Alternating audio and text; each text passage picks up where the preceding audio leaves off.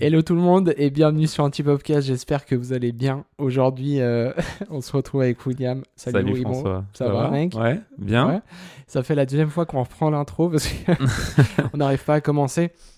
En tout cas, on espère que vous allez bien. Euh, avant de commencer, on voulait vous remercier euh, du fond du cœur pour euh, les 400 euh, abonnés sur YouTube. Ça paraît dérisoire maintenant avec ces grosses chaînes qu'on connaît, mais pour Mhm. nous, c'est beaucoup parce que vous êtes euh, 400, mais vous êtes hyper nombreux à nous écrire aussi, euh, à partager, à nous faire des Mhm. retours, etc. Donc nous, on est vraiment reconnaissants de tout ça. Euh, donc euh, chacune de ces 400 personnes compte énormément pour nous. Donc merci de nous suivre et de croire aussi Merci, en nous. ouais. Voilà. C'est vrai, c'est beau ce que tu dis, François. Oui, c'est très beau. Non, hein. mais vraiment, et on sent que vous êtes une, une, petite communauté, enfin qu'on est une petite communauté, mais qui est aussi, qui est aussi assez active et répondante, et vraiment, c'est Ouais. hyper touchant. Euh, donc ouais, on a beaucoup de plaisir. Et d'ailleurs, je te disais juste avant qu'on démarre que ça, ça fait un petit peu bizarre. On commence Ah à ouais. avoir des gens qu'on rencontre qui nous disent « Ah, ça fait bizarre de vous voir en vrai ». Et Alors, en fait, ben, nous, ça nous fait très bizarre qu'on nous dise ça, en fait, parce que c'est pas du tout le but de la chaîne, oui. euh, et c'est pas du tout ça qui nous attire. Mais surtout qu'on est 400, quoi, les gars. Ouais, Genre, on est, on bon, est ouais. amis, hein, si jamais. hein. Ouais. Vous nous croisez dans la rue, on va boire une bière ensemble. hein, donc, euh, C'est ça. Moi, ça me va qu'on soit 400 en vrai. Oui. C'est bien. Hein. Moi, j'aime bien. J'aime bien que ce Mais on soit. Oui, mais on veut encore d'autres gens avec nous. On veut faire plein de trucs. Enfin, voilà. Bien sûr. Aujourd'hui, euh, Will, on se retrouve pour un face-à-face un peu de côté, comme ça. un face à face de côté. C'est cool Un- parce que l'invité, on est face à face, mais ça s'appelle l'invité. L'invité. Puis les face à face, on est côte à côte. Voilà, un face à côte. Euh, Will, aujourd'hui, on va aborder plusieurs, euh, plusieurs sujets. Mhm. Euh, le, le premier sujet, est-ce que peut-être tu veux l'introduire? Ouais, je l'introduis volontiers. Alors, on va rentrer dans le vif du sujet directement après ces petites blagounettes qu'on s'est faites. Euh, on avait noté comme inspiration, question, quel est le. On, l'a déjà un petit peu abordé dans d'autres podcasts, mais quelle est l'importance du choix du matériel? Euh, Et vous verrez, ça découlera après sur la prochaine question. Euh, je voulais revenir un petit peu là-dessus parce qu'en fait, en en discutant en coulisses, on se disait, mais c'est fou quand tu commences avec un certain matériel, un certain programme, un certain matos de tournage, etc. Ça peut être difficile, en tout cas ça l'est pour moi, de faire un changement drastique de matériel. Mm. Euh, pourquoi? Parce qu'en fait, ben, en fait c'est notre travail. Et Ouais. on y consacre beaucoup de temps ben, face aux clients, euh, à shooter, retoucher, monter, répondre à des mails, etc. Et concrètement, moi, je trouve que j'ai pas l'énergie ni le temps de me dire que je vais réapprendre complètement Ouais, à utiliser quelque chose d'autre. oui. Tu vois On avait abordé un petit peu, là, quand on avait fait un peu le question-réponse, euh, l'importance de choisir un matériel de haute qualité. Mhm, Tu te souviens mhm. C'était Timon, je crois, qui posé la question. Oui, c'est juste. C'est ça Timon, Timon. Timone, Timone. Mhm, Euh, et puis, euh, et puis, en fait, c'est un peu, un peu un peu ça que je voulais mhm. discuter, c'est que oui, on- enfin, on a déjà abordé ce topic-là, Mhm. donc de, de choisir le matos euh, à la base. Mhm. Mais après, c'est aussi de, enfin, toi, je sais que tu shootes de- sur Nikon depuis euh, Ouais. toujours. Bah, depuis toujours. Et en fait, c'est, ça a été problématique. Parce qu'en fait, quand tu es sur une marque, je trouve, et je pense que c'est problématique dans chaque marque euh, qu'on, qu'on choisit. Moi, à la base, j'ai choisi cette marque parce que je, je devais acheter un premier par- appareil. Le Nikon, il se trouvait qu'il était euh, 100 balles de moins que le Canon, C'est comme ça que tu as choisi. dans la même gamme. C'est juste comme Et ça. puis, il y avait un mec que j'ai croisé dans le magasin, que je connaissais vaguement, qui m'a dit Ah, ben, je fais aussi un peu de photos. Bah, prends celui-là parce que, en fait, euh, ta, ta, ta, t'as tel avantage. C'était en 2005 ou 2006.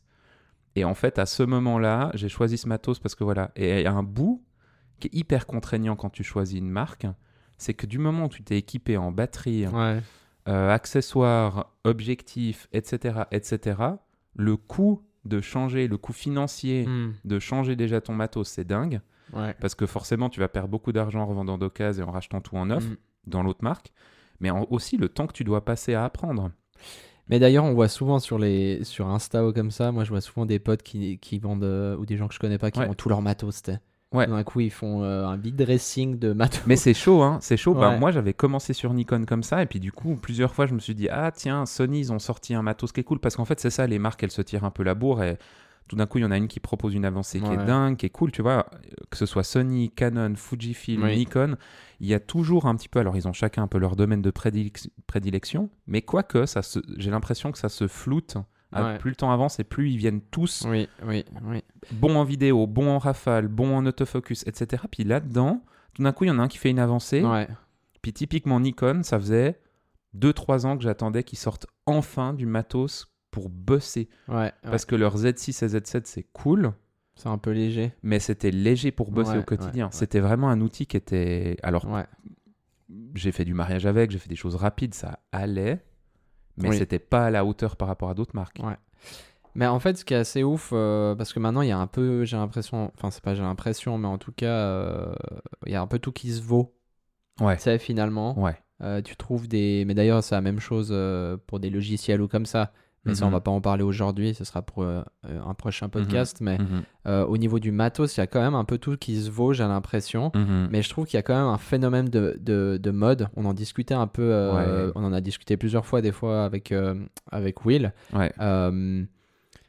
où il y a un phénomène de mode. Tu sais, Ouais. si tu regardes, les vidéastes, ils shootent tous avec des Sony. Ouais. Tu vois ce que je veux dire Ouais, ouais, ouais. Parce qu'en fait, tu as trois youtubeurs américains, deux youtubeurs français qui ont dit que bah, Sony c'était incroyable parce que euh, en basse lumière c'est ça, ça, ça. Moi j'ai bossé avec Sony. Alors oui, c'est bien, tu sais. Ouais. Franchement, c'est bien. Mais moi ça me correspond pas, tu vois. Mais ce qui- Typiquement. Ce qui est fou, c'est qu'on a vraiment ce phénomène de mode où tout d'un coup, il y a des placements de produits qui sont faits dans Mais des vidéos ouf, YouTube ouais.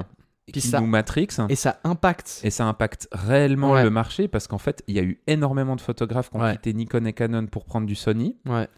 où c'était vraiment la mode. Et en fait, quand tu parlais avec des gens qui avaient fait le switch, ils te disaient exactement les arguments des youtubeurs qui, qui mettaient ça en avant. Hmm. Mais Et c'est compréhensible parce qu'en fait, c'est des influenceurs en fait. Oui.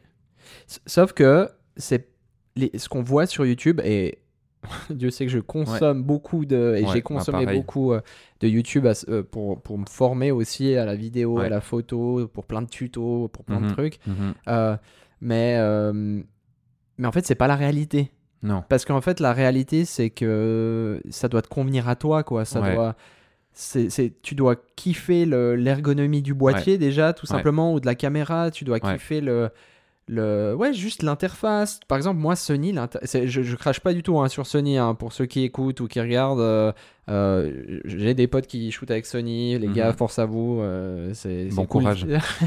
non, mais c'est cool pas- si vous, ça vous correspond. Vraiment, je suis content pour vous. Ouais. Mais moi, par exemple, l'interface Sony, elle me correspond, mais pas du tout. Ouais, Je- je- voilà, c'est ça. Et moi, je suis très avec ça. Je suis, je suis très avec. Ok, est-ce que je peux allumer la cam, allumer l'appareil Ouais. photo et shooter direct Tu sais, c'est un peu sur l'instant. J'ai besoin que ça soit hyper rapide, etc. Et puis en fait, pour revenir à ce qu'on disait, c'est que j'ai l'impression qu'il y a vraiment ce phénomène de mode des fois. Mhm. De dire, bah en fait. euh, tel youtubeur a fait Mhm. euh, des vidéos parce que le gars il a reçu euh, 50 000 dollars pour faire une vidéo là-dessus Mhm. et du coup ça impacte une industrie entière Complètement. et du coup, en fait, ce qui. Alors, tant mieux si vous commencez et que vous vous faites conseiller par un youtubeur comme ça, mais des fois, en fait, moi, ce qui m'est arrivé quand je commençais, c'est que j'étais là, putain, t'as économisé comme un Mhm. malade pour une caméra, tu t'es enfin acheté cette caméra parce que tout le Mhm. monde en parlait, tu l'achètes, six mois plus tard, ils disent Ah, cette caméra, elle est obsolète, euh, genre, euh, je suis passé Ouais. d'une caméra à une autre. Et du coup, j'étais là, mais mec, en fait, t'es plus pro du coup. Enfin, tu, Ouais. tu, peux, tu peux plus arriver. Ouais. Tu sais, genre, il y avait un peu ce truc, genre, ah bah maintenant, t'as plus l'outil pour y arriver, tu vas être Ouais. en retard. Alors que pas du tout. Et c'est ce qu'on disait dans un, un précédent podcast, c'est qu'au final, euh, peu importe ce que t'as comme boîtier, peu importe Mhm, ce que t'as mhm. comme matos, l'important c'est l'histoire que tu Mhm. vas que tu vas raconter. Non, mais Et clairement. c'est pas comment tu vas la raconter. Enfin, avec Ouais. quel matos, ça, je m'en fous en fait. Si tu la filmes avec un Tamagotchi, Ouais. tant que en fait, moi, je suis pris dans ton histoire, tant que il y a quelque chose qui se passe quand je vrai. regarde ton image, tu vois? Mais ce qui est fou, c'est que là-dedans aussi, tu vois, tu as même le phénomène qui va encore plus loin, c'est que tu as ton matos qui devient obsolète. Il y a des vidéos qui sortent là-dessus. Ah, purée, ouais, en fait, c'était galère. J'ai fait six mois avec. J'étais tout content au début. C'est nul finalement. Puis deux, trois ans après, j'ai racheté un ancien appareil machin. Ouais. C'était dingue ce qui se faisait et tout. Voilà. Et en fait, si tu suis le move et que tu essayes, en fait, ça doit aussi te, con- te- te correspondre le rendu, tu Mais vois. ça. Moi, j'ai essayé un temps, ce qui était beaucoup mis en avant, et j'adore le matériel qu'ils qu'ils font, c'est Fujifilm, où je trouve Ouais. que les... c'est hyper beau, c'est bien construit, c'est en métal. Ouais. T'as tous les boutons sous, qui tombent sous les mains. Vraiment, je trouve bien. Alors, l'ergonomie, c'est un peu l'ergonomie argentique. C'est pas forcément la meilleure prise en main. Oui. Par contre, sur les boutons, je trouvais génial. Et je m'étais dit, mais go, je passe que sur Fuji. Ouais. Je me suis acheté deux boîtiers, une gamme petite, mais 3-4 objectifs qui étaient les basiques que Ouais, j'utilisais euh, sur mon matos Nikon. Puis je me suis dit, ça, c'est mon matos léger petit qui rentre dans un Ouais. sac. Puis quand j'ai des shoots rapides, je prends le Nikon. Et en fait, je me suis frustré parce que j'avais lu la colo sur Fuji, c'est génial, euh, blablabla. En fait, les, les arguments que Fuji donnait aux influenceurs Mm. euh, youtubiens, etc. Et puis, euh, la réalité, c'est que j'ai galéré, Mm. comme jamais, Ouais. À obtenir une colo qui me plaisait. Ouais, ouais, parce que ça doit te correspondre à toi. C'est comme on disait. C'est ça. Après, encore une fois, on crache pas du tout sur euh, toutes les vidéos qu'on voit sur YouTube. Allez en consommer. Moi, je dis toujours euh, à, à nos, Surtout à, nos- mes stagiaires ou comme ça d'a- d'aller regarder, euh, Ouais. des- de s'informer, de, de Ouais. bouffer vraiment, tu vois. euh, parce qu'il y a des mecs maintenant qui font des vidéos sur tout et rien. Euh, donc c'est trop bien. Ouais. Mais c'est pas la ré- enfin c'est pas parce que en fait la majorité des, des youtubeurs vont dire que c'est euh, telle caméra qu'il faut utiliser, tel appareil qu'il faut utiliser Ouais. que c'est juste. Faut d'abord que ça corresponde à vous quoi. Et puis, ben, comme pro, comme on disait juste au début, là, c'est que Ouais. on n'a pas forcément le temps et l'énergie de faire des gros changements comme ça dans notre matos. Parce que de changer de marque, de changer de manière de travailler. Si on enchaîne en plus des mandats comme nous on le fait, des, des mandats toutes les semaines, plusieurs mandats Ouais. par semaine, etc., on doit avoir un matos qu'on sait utiliser, où on est à l'aise avec. Ouais. Euh, tu changes de marque, tu dois te dire, bon, ben, il faut que je prenne trois jours à vraiment Ouais. bosser dessus, voire faire un ou deux petits projets perso ou pour des potes, risquer de les foirer parce que tu as mal réglé les trucs, parce que c'est quand même le cas quand tu changes de cam au début, tu Oui. connais pas tout, parce qu'il y a des petites subtilités, Oui. même en restant dans la même marque. hein. Mais tu vois là un exemple très concret par rapport, euh, par rapport au secteur vidéo du coup de l'agence. Mhm. Euh, donc Will- avec William, on a décidé d'acheter euh, deux raids. Mhm. Donc on avait une Mhm. raid Komodo, une raid Raven. Raven, ouais. Raven, je Qu'on crois. avait acheté de case, Vo- celle-ci. Voilà. Parce que ben trop bien. Vraiment trop bien une raid, Oui, trop oui, cool, machin et ouais. tout. voilà, bah ça, ça marche bien. Ouais. Mais au final, on a tout revendu Ouais, et puis on shoot avec des Nikon Z9. ouais. Alors, oui, en fait, il y a personne qui parle de Nikon Z9. Déjà, les Z6 avec l'Atomos, C'était dingue. c'est en fait, les gens, ils en parlent genre euh, maintenant. Ouais. Sauf que nous, ça fait C'est déjà déjà, fini, c'est fait. déjà fini, les C'est gars, en fait. raide. Non, mais tu vois ce que je veux dire. Euh, et puis, et puis maintenant, nous, on shoot avec des Nikon Z9. Moi, je suis allé regarder, donc avant qu'on les reçoive, parce que c'était Ouais. en précommande, je vais regarder, il y a zéro vidéo dessus. Ouais, Encore maintenant, tu retrouves, t'as genre, tu vas déjà, il faut que tu ailles sur Vimeo, pas sur YouTube. ouais, Euh, sur, en fait, sur YouTube, c'est faux, t'as genre la vidéo de Nikon ouais. pour présenter, euh, voilà, où euh, ils te filment des bouquetins en montagne. Alors, c'est très beau et tout, mais tu vois, Ouais. nous, pour nous, bah, on a besoin de voir un peu On plus. un peu, quoi. Mais du ouais. coup, tu vas sur Vimeo, tu vois que des mecs genre euh, au Japon comme ça qui, Mhm. qui ont fait déjà des trucs et là tu peux un peu te rendre compte. Mais il y a genre deux vidéos. Oui, mais aussi parce que la mode de, de YouTube, c'est de dire, ben, en fait, un vidéaste, ça shoot avec ça et ça. Ça Ouais, fait bah- pas au bah, Nikon. C'est exactement ça. C'est que c'est ça là, où je voulais en venir. C'est que du coup, nous on a fait cette vente de, enfin on a vendu les raids Mhm. pour aller sur Nikon. Alors ouais, sur le papier en fait, c'est pas du tout sexy. Tu vois Ouais. ce que je veux dire Bon, un Z9, c'est sexy à Non, alors, mais oui, pas les Oui, Z6. mais tu vois, pour les gens qui, qui, Ouais. qui connaissent pas Nikon, Ouais. ils sont là, mais jamais de la vie, tu sais, genre, c'est pas sexy. Nous, on le sait parce qu'on shoot avec et qu'on sait que, et maintenant, moi, je sais que c'est vraiment beau et que c'est une dinguerie à, travailler, à travailler avec, à travailler en post-prod, à, tu vois, tout le workflow est dingue. Mhm, d'ailleurs, on mhm. parlera un peu de workflow après. Mhm. Mais, euh, mais en fait, c'est une dinguerie, en fait. euh, mais sur le papier, si tu vois, tu vois, tu vas vers un mec, même un gars qui commence, tu lui dis, ok, tu veux une raid Mhm. ou est-ce que une raid Komodo ou est-ce que tu veux un Nikon Z9 Mhm. et, Mais je mets ma main à couper, il choisit une Komodo. Ouais. Tu C'est vois même pris les deux, Voilà. à peu près. Ouais. Ouais, Non, elle- Non, elle équiper les- la raid, elle est un peu plus ouais, chère elle est un peu même, plus ouais. chère. Mais, mais pour dire, tu vois, Ouais, c'est ouais. qu'en fait, c'est. Enfin voilà, c'est peut-être moins sexy sur le papier, mais nous, ça nous correspond plus. Ça correspond plus aussi à tous nos ça. clients, dans le sens que. Ouais, enfin, ça nous correspond mieux à nous, du coup, on rend un meilleur travail aux clients, enfin, etc., Mhm. etc. Mais en fait, pour ce qu'on fait, ça suffit amplement. Et puis, si une fois, bah, tu vas sur une plus grosse prod, bah là, oui, bah, s'il faut shooter avec une Harry ou peu importe, bah là, tu fais des locations. Mais la Mais- réalité, c'est qu'il faudrait réalité, vraiment plus gros. hein. Voilà. C'est ça, oui, le step, il exactement. faudrait parce qu'en un fait bon une raid, une ouais. raid suffirait pas Oui. pour step up. En fait, ça, c'est un super bon point que tu abordes. Ouais. Parce qu'en fait, il y a quelques années, euh, tu passais de Enfin, D'un DSLR. un euh, DSLR à une RED, c'était déjà ouf, et puis t'avais euh, 5000 balles d'écart. Ouais, un peu. ouais, non, quand même plus. Ouais, je pense les moins chères, elles étaient dans les 20 000. Ouais, voilà. Mais maintenant, en fait, tu dois vraiment aller chercher plus haut, parce que, tu vois, par exemple, on, on avait la Komodo, Mhm. mais maintenant, tu mets la Komodo à côté du Z9. Elles- Alors oui, t'as as des... T'as un... t'as un profil euh, colorimétrique qui est différent, t'as plein de Ouais. choses, enfin voilà, qui sont un peu différentes, bien sûr.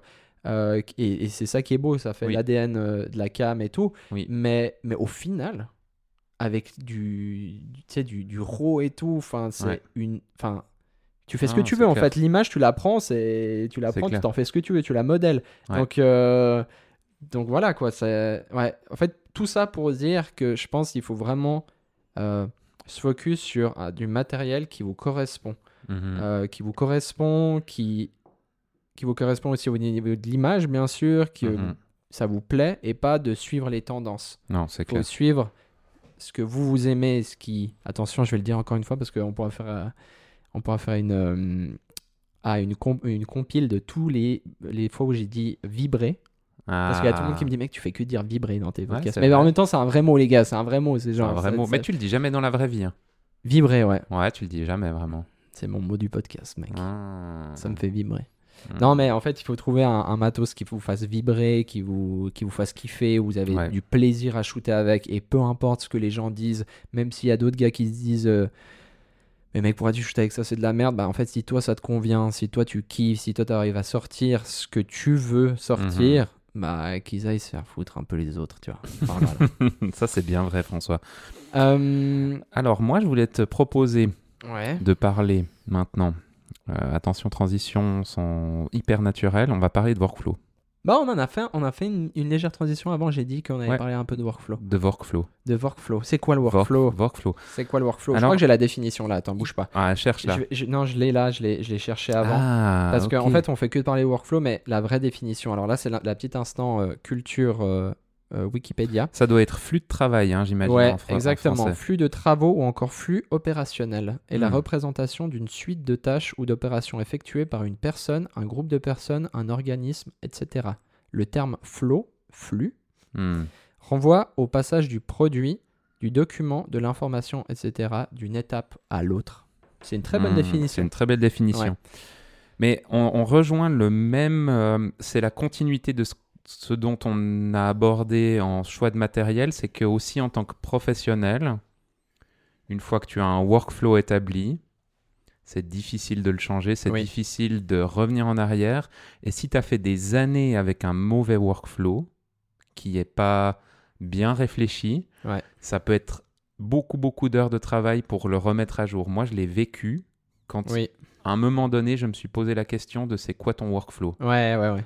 Et vu que pendant 5 ans, je shootais sans en avoir vraiment Oui. un, bah les archives, mec, c'était C'était de, la... de la merde. c'était un enfer, ouais. ouais, ouais. Et il a fallu se poser la question, Oui. à un moment donné, de Oui. dire, ok, comment est-ce que maintenant... Parce que le but du workflow, on va dire, c'est déjà de gagner un peu du temps, Mais clairement. de pas perdre ton, tes rushs, hein, tes photos, tes archives, Ouais, ouais. D'être le plus efficace possible, en fait. Ouais, c'est ça. Bah, c'est ce qu'on dit, qu'on a, on discutait parce qu'avec William, bien sûr, on parle beaucoup en podcast, mais on parle beaucoup aussi en On off et tout. tout le temps. On parle beaucoup tout le temps, on est chiant. Euh, mais euh, on disait justement que c'est aussi ça. On- en fait, il y avait plusieurs personnes qui nous demandaient, mais c'est, enfin, on avait des discussions avec des gens qui nous disaient, mais c'est quoi la différence euh, Enfin, qu'est-ce qui fait un vrai pro, Mhm. un vrai professionnel? Mhm. Euh, Et alors, encore une fois, on est, on n'a pas la prétention de dire lui c'est un pro, lui c'est pas un pro, hein, pas du tout. hein. On euh, peut vous- pas labelliser, non. Vous- ouais, non, non, vous nous connaissez maintenant. Mais euh, mais y a, pour moi, il y a quand même un truc fondamental. C'est pas genre, ah, bah, tu fais de la bonne image ou tu fais pas de la bonne image, bien sûr. Mais, Mhm. mais un pro, pour moi, c'est quelqu'un qui, dans l'ombre, Mhm. est, est doué. Dans l'ombre, dans les choses chiantes, parce que c'est joli de mettre des jolies photos sur Mhm. Insta, c'est joli de mettre des jolis reels sur Insta, Mhm. trop bien, hein, trop cool. Ça fait des j'aime, tout ça, on partage. Mais au final, c'est dans le secret, c'est dans le ah en fait, est-ce que j'ai bien backup mes rushs? Est-ce que est-ce que la musique que j'ai utilisée dans cette vidéo, est-ce qu'elle est au bon endroit Ouais. dans mes dossiers? Est-ce Ouais. que tu vois? Ouais, Et d'ailleurs, le workflow, ça c'est enfin donc pour, pour, pour finir ce que je disais, pour moi c'est aussi ça qu'on reconnaît un vrai pro. Parce que Mhm. moi, je, et je faisais ça, hein, donc euh, c'est pas pour, je- pour jeter la pierre à qui, à qui que ce soit, mais euh, moi au début, quand je commençais de la photo ou de la vidéo, c'était je mettais un dossier, j'étais allé, je sais pas, filmer au lac, je Mhm. mettais euh, lac, Mhm. je balançais tous les rushs dedans, les musiques dedans, tout, mais dans un dossier. hein. Donc tu as tout en vrac et tout. Et puis, alors, c'était pas encore mon travail, tu vois. Donc, je Ouais. faisais des projets un peu de temps en temps et tout. Donc, ça allait. Mais en fait, c'est quand j'ai commencé à me professionnaliser que je Puis me à suis- avoir aussi beaucoup Voilà. de données, beaucoup de dossiers. ouais. Exactement. Quand tu dois gérer un peu plus de dossiers, tu as des trucs, tu veux les garder, mais c'est un bordel. Et puis aussi, en, en ayant perdu des rushs, en ayant perdu Ouais, des trucs, ouais. de se dire, ok, bah, en fait, on fait comment? Et puis en fait, le workflow, il évolue, tu vois. Au début, euh, avant Ouais. que je- qu'on travaille ensemble, j'en avais un autre. Après, j'ai mis en place celui qu'on a actuellement, euh, qui marche bien, qui est aussi optimisé, parce que bien sûr, un workflow, il n'est pas euh, fixe dans le temps. Clair. Il va évoluer. En Euh, fonction du matos, de, des exactement. technologies. Bien sûr, ouais, voilà, exactement. Parce que typiquement, nous, avec le Z9, donc juste pour revenir au workflow de, de base, donc le workflow, Mhm. c'est ça part de vous recevez une demande de shoot Ouais, c'est ça en fait. jusqu'à vous rendez le produit final. Et vous l'archivez. Et vous et vous l'archivez. facturez. Voilà, exactement. En Ouais. fait, c'est- c'est tellement complexe, il y a tellement d'étapes. Il y a, tu reçois, donc après, tu as, OK, comment, quand tu reçois une, une demande, comment tu vas la traiter? Est-ce que Hmm. tu appelles le client? Est-ce que tu réponds juste à son mail? Est-ce que, tu vois, il y a plein de trucs qui se mettent en place. Et là, déjà, tu peux être très pro dans ta manière de répondre à ton mail et à mettre en place Oui, le, projet. voilà. Ou tu peux avoir des lacunes là-dedans et être un très bon shooter. Ouais. Mais c'est à part ça, tu si on commence le workflow, allez, on- petit exercice, mais déjà Ouais. tu reçois un mail du client. Alors Ouais. déjà, le truc à pas faire, c'est d'attendre trois semaines avant de répondre. Non, alors ça, mais alors ça, mais on en voit tout le temps, on en voit tout le temps, et puis il y a Puis tellement, ça nous arrive des fois. hein. et il y a tellement de clients en fait qui nous disent, mais en fait ce qui, et puis encore une fois, c'est pas nous- pour nous jeter des fleurs, mais qui, parce, enfin, qui nous disent genre c'est, c'est agréable de travailler avec vous parce que vous répondez vite et, et c'est agréable quoi. Mhm. Et moi je suis là, mais en fait c'est normal, tu vois. Mhm. Je veux dire, euh, les gars, si, si vous voulez vous professionnaliser, il faut que vous soyez vif parce que les gens ils vont pas attendre sur vous. Et puis si vous répondez pas, bah, en fait ils vont aller chercher quelqu'un d'autre et puis l'autre personne va répondre Ouais. plus vite. Donc il Ouais. y a déjà cette première étape Voilà. euh, de comment répondre, de dans quelle, euh, dans quelle dynamique répondre. Ensuite il y a bah Faire une Ah, offre. attends déjà il y a aussi il y a déjà aussi avoir un calendrier en fait, un truc Ouais. clean, un truc Ouais. où vous avez vos, vos emplois du temps, etc. Ouais. Ensuite, ouais, il y a faire une offre, mais du coup, pour faire une offre, il faut déjà avoir une liste de prix. Ouais. Donc, comment est-ce que vous vous estimez au Ouais. niveau prix Ouais. pour les prestations que vous allez donner? Ça, c'est un gros, gros topic et peut-être un jour on pourra. en- Mec, en fait, on pourrait faire 10 face à face sur le sujet. Mais parce oui, qu'il y a chaque. Mais oui, chaque fois. Mais à part ça, en vrai, après, on, on pourrait peut-être décortiquer une fois et puis faire sur chaque topic un, un, un face à face pour un peu discuter de tout ça. Parce que par exemple, le pricing de combien toi tu coûtes pour aller sur un shoot, c'est Ouais. méga important parce que toi qui as plus d'expérience, qui a moins d'expérience, enfin, comment tu fais euh, quand tu es indépendant, Ouais. mais quand tu es une agence, comme, tu vois, tout ça. Bah, D'ailleurs, euh, s'il y, a- il y a quelque chose dont on parle aujourd'hui Ouais. que vous aimeriez qu'on approfondisse, n'hésitez pas à le, à dire parce qu'en fait, que ce soit en message privé ou en commentaire, c'est pour nous, ça nous donne vraiment des directions où on essaye de répondre au plus juste Oui. Par rapport à vos attentes en fait. Ouais, et puis d'aborder des sujets que vous n'allez pas forcément trouver sur Ouais. Internet parce que personne veut vous le partager. Nous, on le partage euh, volontiers. hein. Ouais. C'est pas un problème. C'est clair. Euh, donc voilà, il y a le pricing, enfin tout ça. Donc tu fais Mhm. une offre. Mhm, Ensuite, l'offre est acceptée ou non. D'ailleurs, dans l'offre, après, il y a aussi les conditions générales, mhm, point très important Mhm. pour euh, vous protéger. mhm, Mais ça aussi, on pourrait faire un face-à-face dessus. Euh, D'ailleurs, on voit notre avocat cet après-midi pour les travailler, voilà. pour les améliorer. Ouais. Euh, et puis après, ben, il y a l'organisation, le shoot. Ouais. Mais comment vous préparez votre shoot? Ok, comment, enfin voilà, comment vous préparez votre shoot après sur le shoot? Comment votre méthode Enfin, comment, comment vous allez faire après quand vous revenez? Vous allez, est-ce que vous nettoyez le matériel? Est-ce que vous le rangez à un certain endroit? Est-ce que vous avez des, des étagères prévues à cet effet? Euh, Comment vous faites votre backup? Mhm, À quel moment? Tout ça, machin. euh, tu vois? Mhm. en fait, c'est c'est infini, mais peut-être qu'un jour, on pourra faire, euh, comme je disais avant, on pourra faire Mhm. euh, chaque topic et, et parler de ça, ça pourrait être intéressant, si ça vous intéresse. Et puis, et puis voilà. Moi, je trouve que sur le- la partie. Alors, ce qui est hyper important, je trouve, dans ce workflow, alors bien sûr que toutes ces choses, elles se mettent en place gentiment, tu les travailles, tu les Oui. améliores avec le temps, on continue à les améliorer. Maintenant, je trouve que ce qu'il y a vraiment qu'il faut faire assez rapidement quand on est dans de la production, c'est de se dire, OK, dans 10 ans, est-ce que j'arrive encore à m'en sortir avec ce que je suis en train de produire au niveau de l'archivage, au niveau de, du stockage, au niveau de comment je nomme mes dossiers, etc. Euh, et, et, sur ce workflow, enfin, schématiquement, nous, un peu, moi, ce, ce que je, je, réfléchis au niveau de la prod, c'est de me dire, OK, du moment où je commence à shooter mes photos, parce qu'en photo, c'est un petit peu différent. Maintenant, beaucoup d'appareils offrent la possibilité d'avoir déjà un double backup. Enfin, mm un backup de ta carte Ouais. en permanence. Ça, c'est un truc que je conseille aux photographes si vous avez la possibilité de le faire. On n'est jamais à l'abri d'une carte qui Mhm. foire. D'avoir, euh, du moment où vous shootez, d'avoir déjà votre, votre photo sur deux supports. Hmm.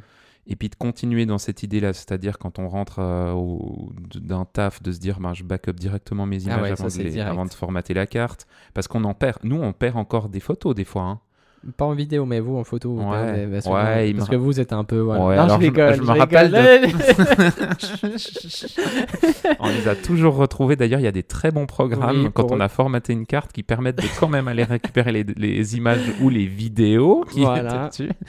Non, non, mais ça nous, on est dans une telle production que ça arrive des fois et c'est normal. Mais on réduit les, les problèmes en ayant deux supports, en backupant. Nous, on backup sur, euh, sur un Synology, donc un, un, un système euh, de disque en, en, en RAID. Donc on sait que s'il y en a un qui foire, ben, en principe on perd pas les données. Alors après on n'est pas à l'abri d'un incendie à l'agence et voilà, mais euh, on essaye de limiter un peu. euh, Ouais.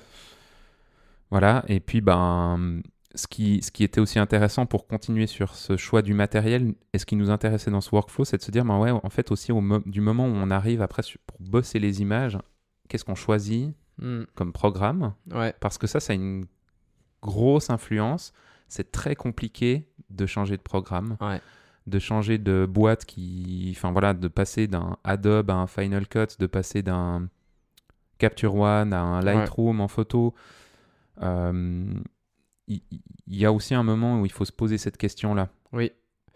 Et puis, euh, mais en fait, ça revient euh, à ce qu'on disait avant aussi pour le matériel. Il n'y en a pas un qui est mieux qu'un autre. Oui, Mhm. des fois, il y a une spécificité, spécificité que vous trouvez pas dans un autre programme, euh, machin, etc. Mais Mhm. finalement, c'est encore une fois la même chose, c'est que ça doit vous correspondre à vous. Ça doit, Mhm. vous devez être rapide sur le programme. Vous devez trouver les choses facilement. Vous devez pas perdre votre temps à trouver une transition pendant 30 minutes Mhm. euh, pour l'installer. Nous, on, se prétend pas du tout être des experts dans, au niveau technique, vous le savez, on le répète depuis la, la saison 1. Nous, on Mhm. est juste là pour un peu partager nos idées derrière tout ça. Mhm. Euh, voilà, mais donc on, on va pas vous dire, ah bah il faut travailler sur Premiere, il faut travailler sur euh, Final Cut Pro, ou sur euh, DaVinci, ou sur Sony Vegas. Tu vois, Sony Vegas. Sony Vegas. Euh, Ça, y- a pas, y a, on va pas dire ça. Maintenant, c'est hyper important euh, de, de, de trouver le bon programme qui vous correspond.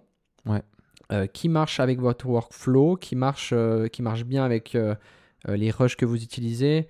Enfin, qui- ouais, qui fonctionne, quoi. Ouais. Que, que vous ayez les plugins appropriés, que, ouais, que ça marche bien et que vous puissiez délivrer dans les temps. Euh, donc, euh, vous avez un programme qui, qui a un bon rendu, etc. Mhm. Euh, voilà, c'est ça qui est important. Après, on pourrait en parler des, des heures, mais je suis pas sûr que ça soit. Moi, j'ai un, j'ai un Ouais. truc que je trouve pour, pour les photographes d'entre vous, euh, c'est un peu des trucs que je dis là à chaque euh, collègue, pote photographe que je croise, qui me pose des questions sur, sur le workflow en photo. Euh, J'ai remarqué qu'il y avait deux, trois outils quand même qui m'avaient bien aidé ces derniers temps pour gagner beaucoup de temps. Ok. Euh, c'est un peu des petites astuces, tes Ah, tutos. c'est Ouais, c'est c'est un le- peu le c'est moment la tuto. minute. euh, non, mais je trouve, il y a un truc, alors du moment où, où j'ai backupé mes, mes images, qui nous a fait gagner énormément de temps, euh, nous, on commence par faire un tri des photos. Tu vois, on a Ouais, choisi que dans notre workflow, on commençait par trier les photos qu'on allait garder, rendre au client. Déjà, on traite pas tout. Ouais, On traite que ce qu'on va rendre. Donc, nous, en, en principe, on garde à peu près 10% des images qu'on produit. Ouais. On fait 2000 images sur un shoot, on en livre à peu près 200 sur un reportage. Ouais. Ça, ça se vérifie à peu près sur tous nos shoots. On garde à peu près 10%. Euh, C'est intéressant déjà. Ouais. Parce que ça, c'est un truc aussi. Il y a certains d'entre vous, je pense, qui nous écoutaient, euh, qui qui savent pas en fait combien tu rends de photos. Bah, ça aussi, c'est parce que ben, bon, principalement, on fait du portrait, du reportage. Les gens, ils ont des expressions, on a des micro-expressions sur le visage qui durent des, des fractions de secondes. Et en fait, quand on fait juste une image, C'est très très difficile Mm. de tomber sur le moment parfait de l'expression parfaite. Moi, je fais en général des rafales. mais des rafales genre en mode De genre 200 000. non, c'est à peu près ça. C'est genre, je fais une photo, mais plutôt que de faire une image, je fais trrr. Ouais. Et en fait, je, C'est joli comme t'as fait Ouais, ça, j'aime beaucoup. et je sais que sur mes euh, 7 images produites, il y en a une qui est bonne. Ouais. C'est dingue. En fait, et c'est une fraction de seconde. Où l'expression, elle est juste ce que je voulais. Et des fois, il y en a même zéro. Ouais. Donc on les trie déjà, ces images, parce qu'il y en a 2000, parce que je, je suis débile. Je les trie sur euh, photomécanique. Petit tips pour les photographes. Hmm. Super programme. Aucun temps de chargement. Tu Voilà. balances ton image. Et en fait, les temps de chargement, même si c'est une seconde et demie par photo, Ah, mais ça. sur Ouais. un tri de 2000 images, tu passes de 2 heures de tri à 1 heure de tri. Ouais. Ça te fait déjà gagner la moitié du temps. Hmm. Dingue. Dingue. Le jour où j'ai remarqué Oui. ça, mec. Bah oui, parce que moi, euh, typiquement, moi, dans, dans le privé, je les édite sur. Enfin, je fais mon tri sur Lightroom. Ouais, mais beaucoup trop lent. Beaucoup trop lent. Bah, les temps de chargement, Voilà. en fait. Bah ouais. ça vous bousille. Alors ça dépend si vous faites 50 images, vous en foutez. Mais quand vous avez des flux, ou des fois moi je fais 8000 photos d'un job, vraiment je fais ça des fois. 8000 photos à charger, Ouais, mais t'es obligé. t'es obligé. Ouais. Donc déjà petit tips. Voilà. Bah, ça, c'est un petit. ti- En fait, c'est pas un petit tip, c'est un méga tips parce que. Méga tips. Méga Q-tips. Mais méga tips. parce- Hallucinant. Parce que en fait, euh, t'es, enfin ça c'est un truc de malade parce que le, Oui. le- le- comme tu disais, le, le temps que tu perds, Ouais. c'est Non, mais hallucinant. abusé. Et deuxième tips, où moi ça m'a fait vraiment gagner du temps, euh, c'est un pote photographe qui m'avait montré ça, c'est un loop deck. C'est une, c'est une, un espèce de clavier, euh, De DJ un peu. un, un peu un clavier de DJ DJ. Alors là, les DJ, on en a trois à l'agence quand même, mine de rien. Pour chaque photographe, on taffe dessus. Ça, quand j'ai découvert ce truc, ça m'a fait gagner un tiers de temps. Malade. En fait, sur Lightroom, tu sais, tu dois passer de- Avec- d'une ligne à une autre Ouais, avec ta souris. là. avec ta souris. Ouais. Euh, c'est chiant, en fait. Ouais. C'est chiant parce que quand tu as ta photo, tu retouches la balance des blancs, l'expo, etc. Etc. Même si tu fais. Enfin voilà. Mais sur une série de 500 photos, le temps que tu perds à passer d'un truc à l'autre, c'est infernal. Ouais, bah ouais. quand tu as un loop deck, donc le- c'est une petite plateforme qui est, moi je la pose devant moi comme ça, Mm. puis je regarde mon écran, j'ai même Ouais. pas besoin forcément de la regarder parce que c'est des boutons, il y a l'exposition qui est là, la température de couleur qui est là, bam, et puis je fais mes petits réglages. Et Ouais. puis même, tu peux configurer tes boutons, tu passes d'une photo à l'autre, moi je l'ai configuré sur une roulette, donc en fait je touche plus mon clavier. Du moment où je commence l'édit, je suis sur mon loop deck, je fais mon truc, et vraiment un tiers de temps. Mais ça c'est ça c'est ouf à part ça ce, ce tips là parce qu'en fait moi avant de travailler avec toi j'avais jamais enfin alors je savais que ça existait Mhm, mais je, mhm. je connaissais personne qui utilisait Ouais, vraiment moi je l'ai découvert comme ça, voilà tu vois, et par un puis pote. tu vois genre pour revenir à YouTube euh, c'est que en fait tu vois plein de tutos des milliers de tutos euh, sur euh, comment éditer une image sur Lightroom comment faire cet effet comment machin. Trop Ouais. bien hein, Ouais. voilà. Mais tu sais on te dit pas genre ok mais en fait si t'as 500 photos bah tiens regarde. Prends un loop deck et puis peut-être ça existe hein, j'ai pas fait j'ai pas fini YouTube. J'ai pas fini T'es à la saison 2 je suis à la ou- saison 2 ou 3 de YouTube Ah mais j'ai pas fini YouTube mais.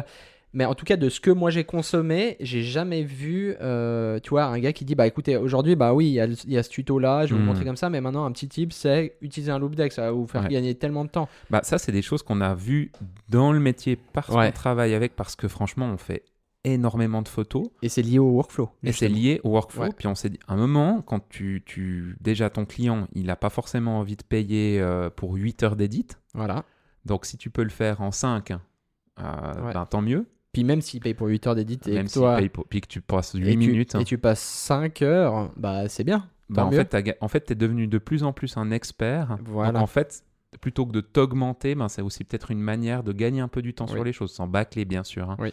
Et, mais ce qui est fou, c'est que la qualité n'a pas été réduite. Hmm. Que ce soit en faisant le tri sur photomécanique ou en éditant avec le loop deck, c'est pas deux choses qui m'ont fait perdre en qualité. Pas du tout. ouais Ça m'a juste fait gagner du temps.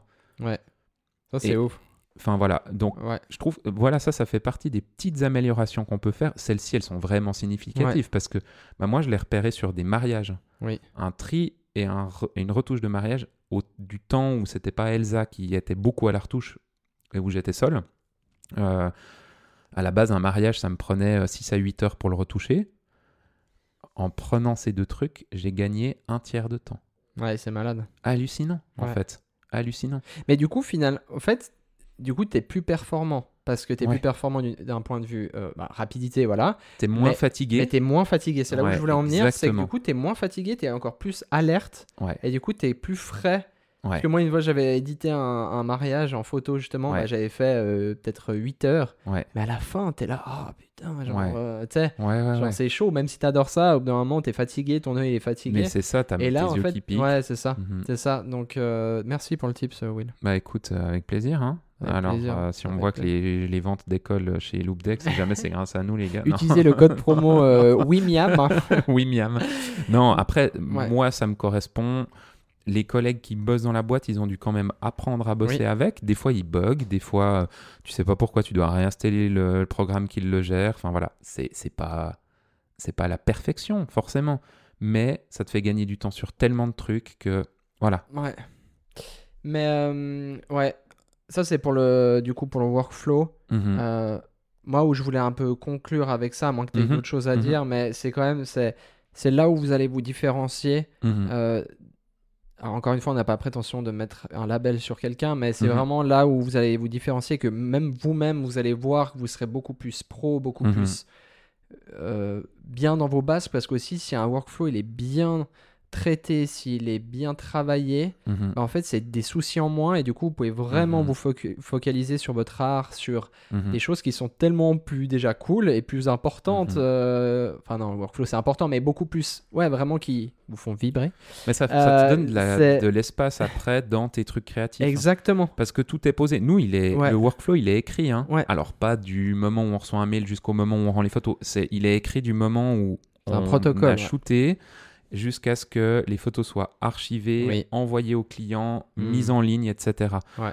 Et là, on a un protocole qui est noté parce qu'on essaye de, vu qu'on est plusieurs à bosser Oui. sur les dossiers, d'avoir une manière de renommer les dossiers, de les archiver. Oui.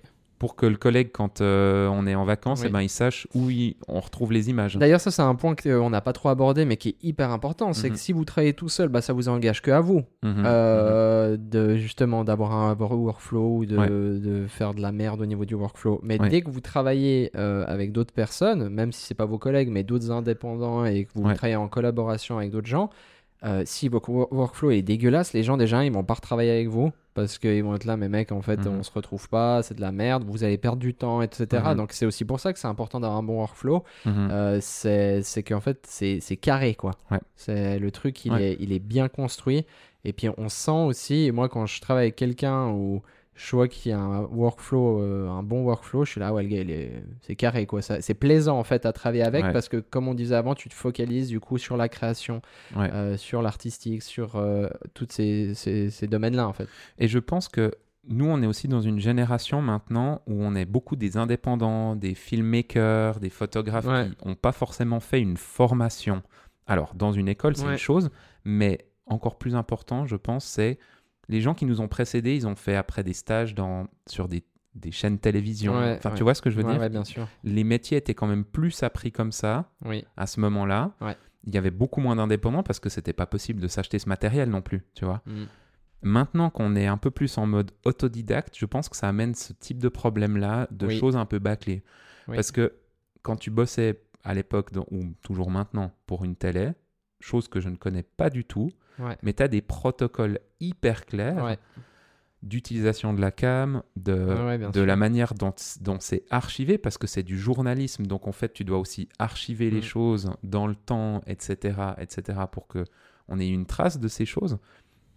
Et je pense que ça, ça a fait un, ça fait un peu du tort à, à, à ces médias, Oui. c'est que si on ne s'engage pas plus là-dedans, on, on perd ce professionnalisme-là. Ouais, je suis d'accord. Je suis d'accord. Alors, C'est un peu faire euh, honneur euh, à la profession. Ouais. Et puis on se doit, à un moment, tu documentes quelque chose ou tu fais des portraits de quelqu'un, etc. Moi, je trouve que c'est hyper important de pouvoir se dire, ben, dans 10 ans, 20 ans, 30 ans, on peut revenir dessus. Ouais. Et d'ailleurs, il y a un peu une phrase célèbre de je sais pas qui, sûrement Churchill, qui dit, non, c'est pas lui du tout, qui dit, euh, qui dit euh, que les photos prennent de l'importance après 20 ans. Hmm. Et, et je pense que c'est hyper vrai. Ouais. Les premières années, tu reviens pas forcément sur tes photos de vacances, tu vois. Bah ouais. Mais dans 20 ans, quand tes gosses ils sont à l'uni et puis que Ouais. t'as envie de, de voir quand, euh, quand ils faisaient caca dans leur couche, Bah, en fait, c'est ça qui est important. et ben si tu les as mal archivés, mec, ben c'est mort en fait. Ouais. Mais ça, ça c'est... j'aime bien. J'aime bien ce que... cette phrase. Caca dans les couches? Oui, entre Aussi? autres. Ok. Aussi. Ouais. aussi. Euh, mais non, mais que justement, les photos prennent euh, de la valeur avec le temps, en fait, Oui, finalement. mais les vidéos c'est Ouais, pareil. Ouais, hein. ouais, ouais. Ouais. Trop bien, bah merci beaucoup en tout cas. On a- en fait, on pourrait parler des heures sur et puis partir dans plein plein de, de sujets différents, mais n'hésitez pas si vous avez un point qu'on a abordé, que vous voulez qu'on travaille. euh, On est un peu survolé quand même. ouais, hein. on a survolé, mais en même temps, il y a tellement de choses à dire. En fait, chaque point qu'on a abordé en surface un peu, on pourrait l'aborder et faire un podcast en lui-même. Donc si d'un coup il y a un, dom- un, Ouais. un sujet que vous voulez euh, qu'on aborde vraiment euh, en, pro- euh, en profondeur, avec des exemples, etc., enfin plein de trucs, Ouais. dites-le nous. Vous pouvez soit mettre un commentaire ou nous écrire sur les réseaux, enfin vous connaissez. C'est- Pour nous c'est hyper précieux. c'est hyper précieux et puis de pouvoir échanger parce que bien sûr nous on kiffe faire ces podcasts mais on le fait Mhm. aussi pour vous pour que Mhm. vous puissiez aussi participer en fait Mhm. finalement Mhm. et c'est aussi une forme de participation de, Complètement. de nous partager vos sujets Ouais. voilà Et on les prendra clairement si Oui. vous nous les partagez. Euh, donc voilà, n'hésitez pas à dire s'il y a une thématique en particulier que Ouais. vous voudriez qu'on approfondisse on- et qu'on partage notre expérience parce Oui. que sur ce workflow, on aurait énormément de choses à dire. Ouais. Si on prend chaque point, je pense qu'on peut faire pas peut-être pas un podcast par point, mais un bon bout. en ouais un bon bout hein, quand même Ouais. parce qu'il y a aussi des après on peut très bien aussi rentrer dans des détails aussi plus techniques tu vois si on va parler du pricing de comment. Ouais, tu vois c'est vrai. c'est Non, mais c'est- c'est vrai. ça ça c'est des heures et des heures de discussion Mais si vous avez, vous sentez que dans ce workflow vous avez des faiblesses sur certains points, alors Oui. probablement que vous allez pouvoir vous informer sur plein de points. Mais si vous voulez avoir notre retour d'expérience, parce que nous on a aussi aussi fait ces recherches là et Oui. on continue à les faire, n'hésitez pas. Les Et puis aussi un truc important avant qu'on termine, euh, nous on vous parle là de- toujours de notre expérience, de notre workflow, etc. Mhm. Il n'y a pas un workflow qui est meilleur, enfin qui est meilleur qu'un autre. Alors oui, Mhm. je pense avec l'expérience, voilà, Ouais. il est plus travaillé. Ouais. Mais il y a des workflows, il y a des gens ils ont un autre workflow et puis ça marche très bien. Ouais. On vous partage que comment nous on travaille. Oui. Euh, donc voilà, après libre à vous de vous dire que ah bah ça j'aime pas, du coup je vais faire différemment parce que encore une Mhm. fois et on a l'a dit tout le podcast, ça doit vous convenir à vous avant toute chose. Donc voilà, merci en tout cas à tous de nous avoir euh, écoutés. Merci François. Merci à toi, Will. On a blablaté. hein. On a blablaté, mais c'était hyper intéressant d'avoir cette Ouais. conversation avec toi. Ouais. Donc voilà, merci à tous de nous avoir écoutés. On espère que vous avez apprécié. On se dit à la semaine prochaine. Ciao, ciao. Ciao.